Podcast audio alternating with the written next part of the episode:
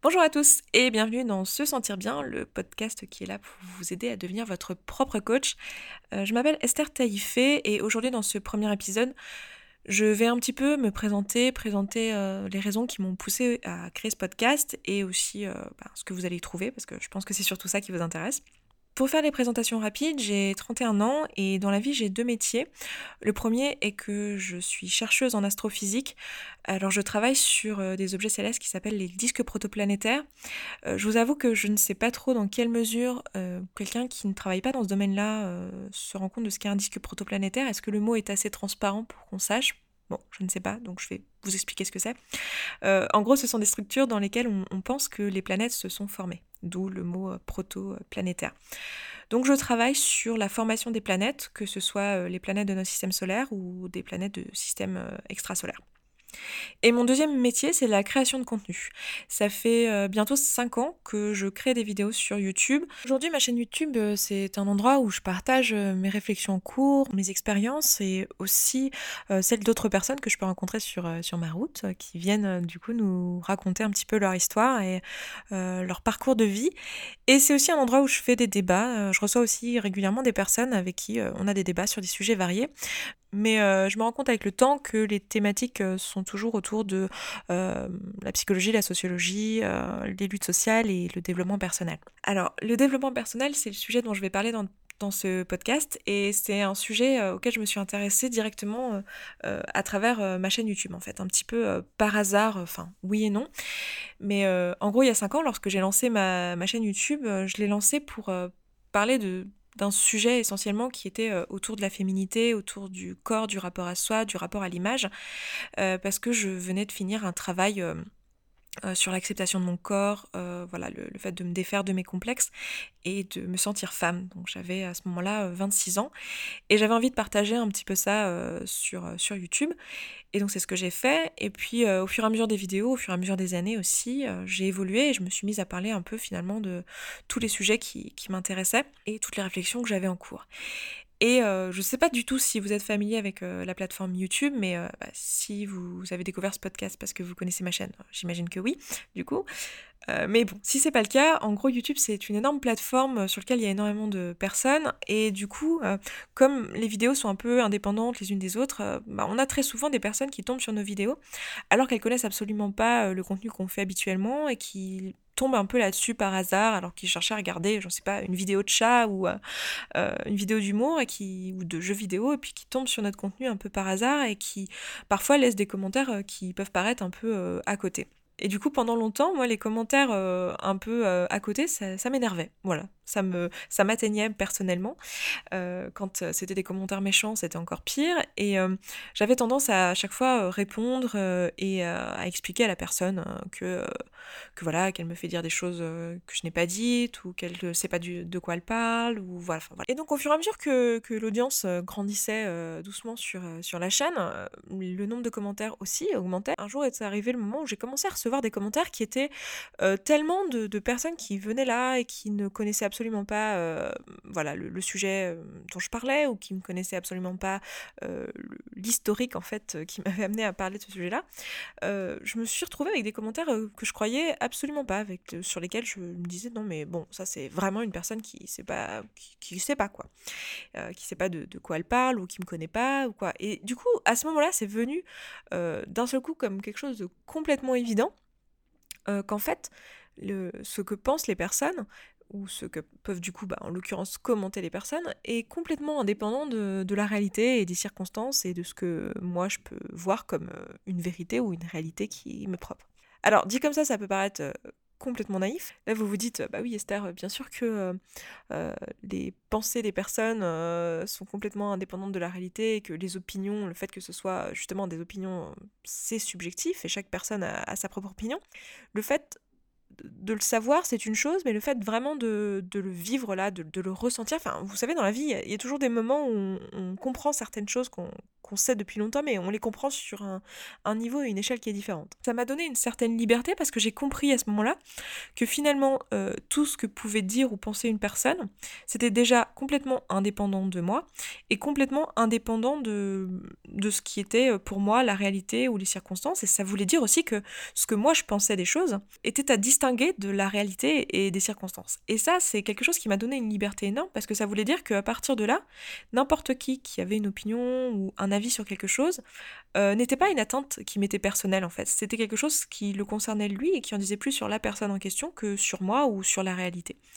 Et j'ai aussi compris à ce moment-là que la réalité était un peu subjective. Bref, ça m'a euh, ouvert un peu l'esprit et ça a été un peu la le moment où mon développement personnel a pris un petit peu un tournant, où j'ai commencé à m'intéresser à toutes ces questions euh, concernant euh, la confiance en soi, l'ego, euh, le regard des autres, etc.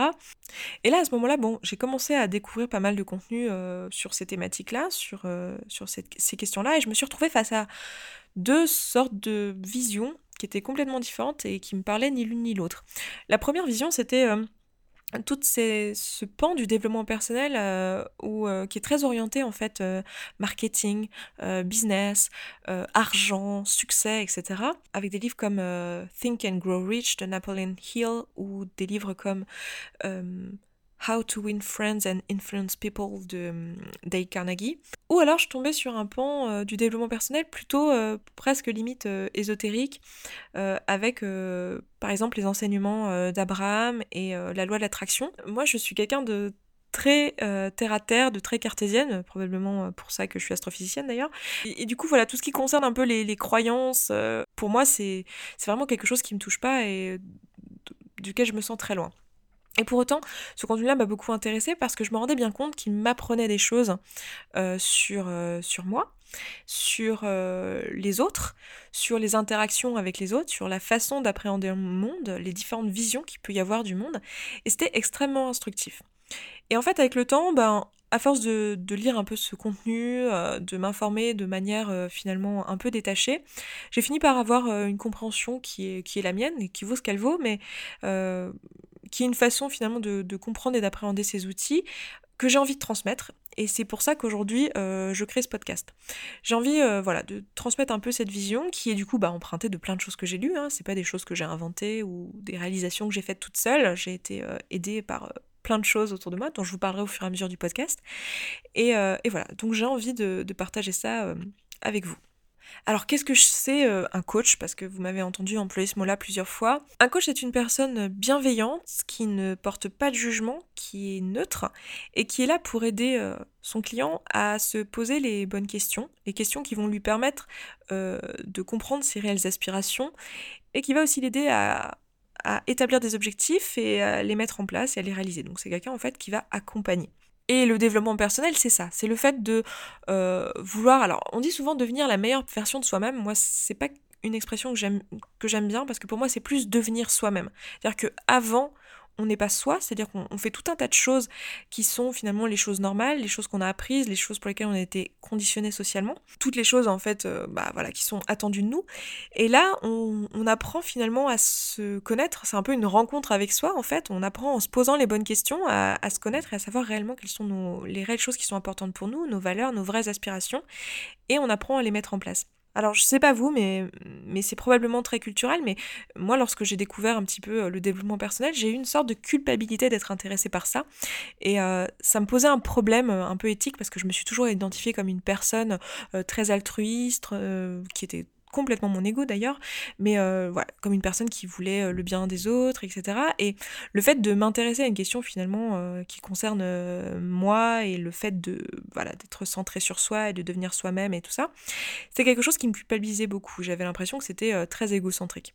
Lorsqu'on commence un peu à s'intéresser à ces questions, voilà, la place des émotions par exemple, on s'aperçoit que ça change énormément nos interactions sociales, qu'on est beaucoup plus compréhensif vis-à-vis des personnes en face, qu'on comprend mieux les autres et finalement on peut euh, devenir une personne, si on le souhaite, qui euh, a des interactions beaucoup plus bienveillantes avec les autres. On donne souvent cet exemple, alors à tel point, je l'ai tellement entendu cet exemple un nombre de fois incalculable que je ne sais pas de qui il est au départ, mais on donne souvent l'exemple de, vous savez, les, instructions qui sont données dans l'avion en cas de sécurité, enfin en cas de crash, où on vous dit, voilà, si vous avez le masque à gaz qui tombe devant vous, euh, mettez le vôtre avant d'aider les gens qui y autour de vous à mettre le leur. Et cet exemple, il est souvent donné en fait dans le, dans le milieu du développement personnel, du coaching, etc. Parce que en réalité, c'est vraiment ça. C'est-à-dire qu'on peut euh, peut pas avoir des interactions sociales euh, paisibles avec les autres. On peut pas euh, éventuellement être présent pour nos proches, être présent pour nos amis, pour notre famille, si on n'est déjà pas présent pour nous-mêmes.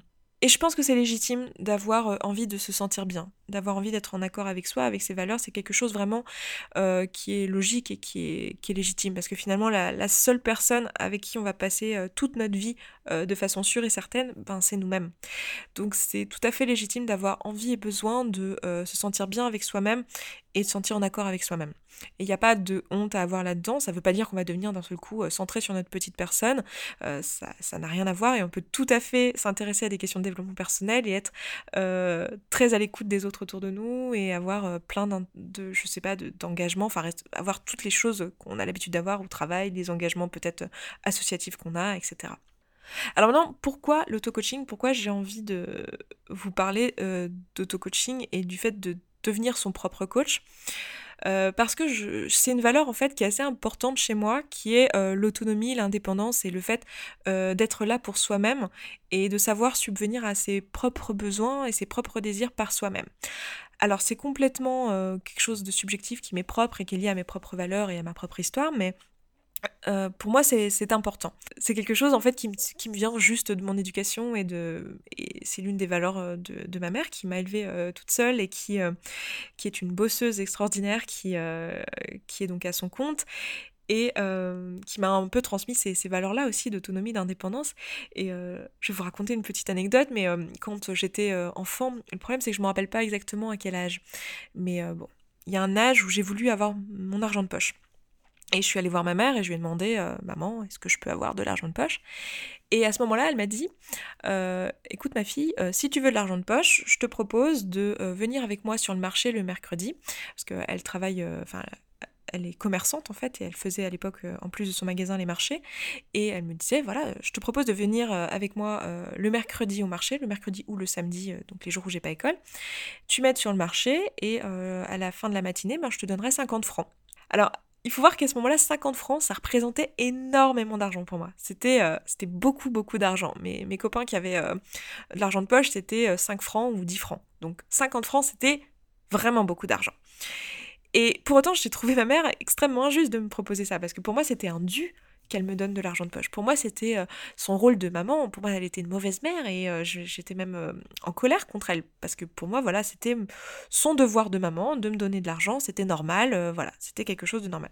Et alors, Juste pour vous rassurer, je ne sais pas si tout le monde sera d'accord avec l'éducation de, ma mère à ce moment-là, c'est un choix qu'elle a fait pour me transmettre certaines valeurs dont je vais vous parler tout de suite et dont vous avez déjà deviné, je pense.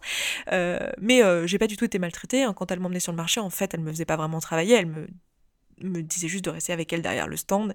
Et voilà, hein, j'étais pas du tout maltraitée, c'était pas de l'exploitation euh, des enfants. Vous inquiétez pas pour ça. En fait, ce qu'elle a fait à ce moment-là, ce qu'elle a voulu faire à ce moment-là, et la valeur qu'elle m'a transmise à ce moment-là, c'est que elle m'a appris à combler par moi-même mes besoins.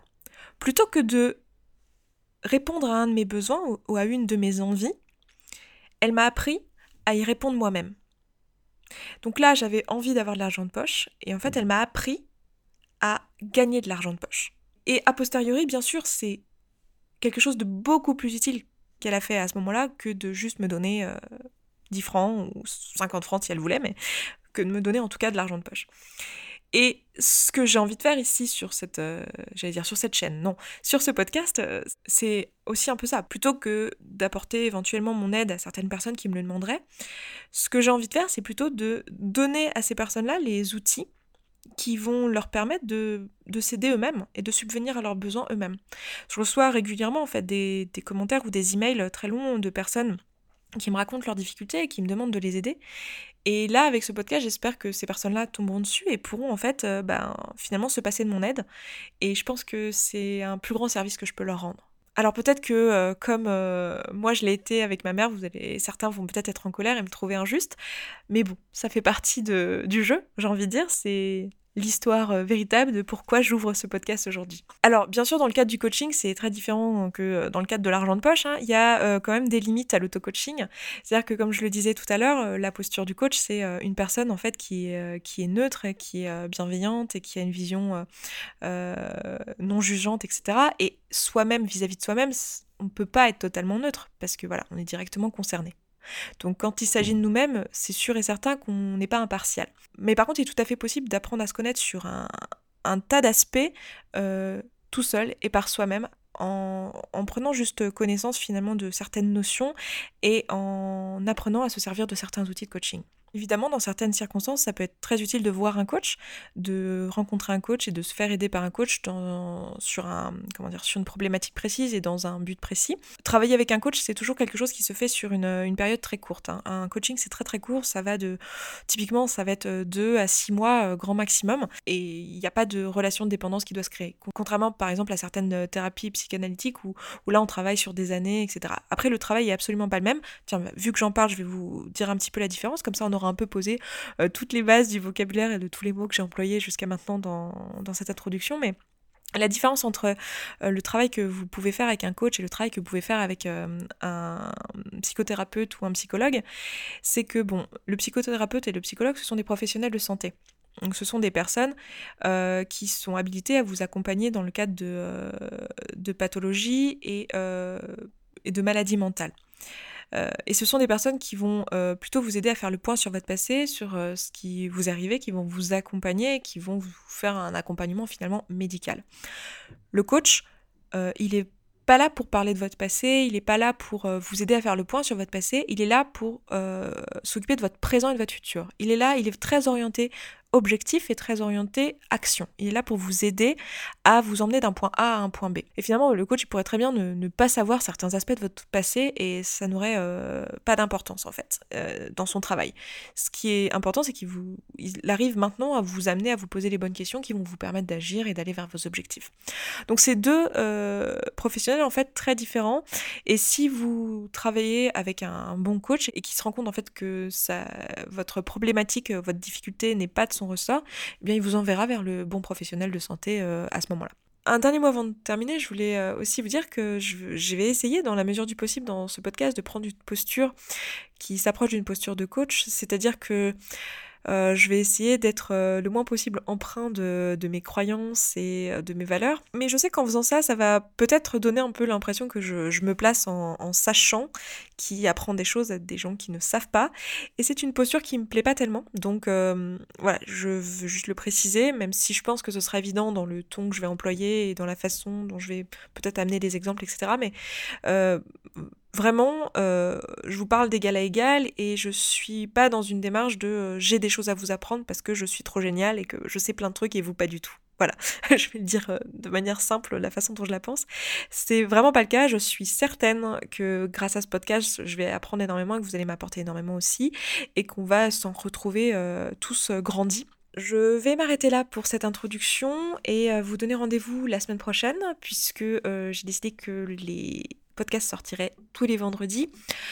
J'ai voulu les sortir en début de week-end parce que comme ce sera un format assez long, je me suis dit que vous aurez comme ça tout le week-end pour les écouter et les incorporer dans vos activités euh, habituelles du week-end. Euh, les trucs euh, passionnants comme faire les courses, aller au marché, faire le ménage, faire du sport peut-être ou encore être dans les transports vers votre destination de week-end ou vers le retour de votre destination de week-end. Enfin bref, vous avez compris. C'est ça qui est génial avec le format audio, c'est qu'on peut vraiment euh, l'emporter partout et l'écouter partout. Je vous invite euh, du coup à vous abonner au podcast pour pas rater les prochains épisodes.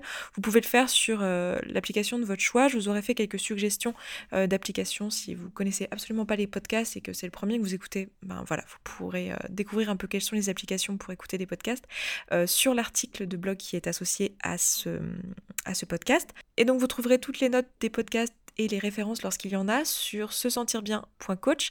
Et si vous voulez accéder directement aux notes d'un podcast précis, ce sera sur se sentir bien.coach slash podcast slash le numéro du podcast en question.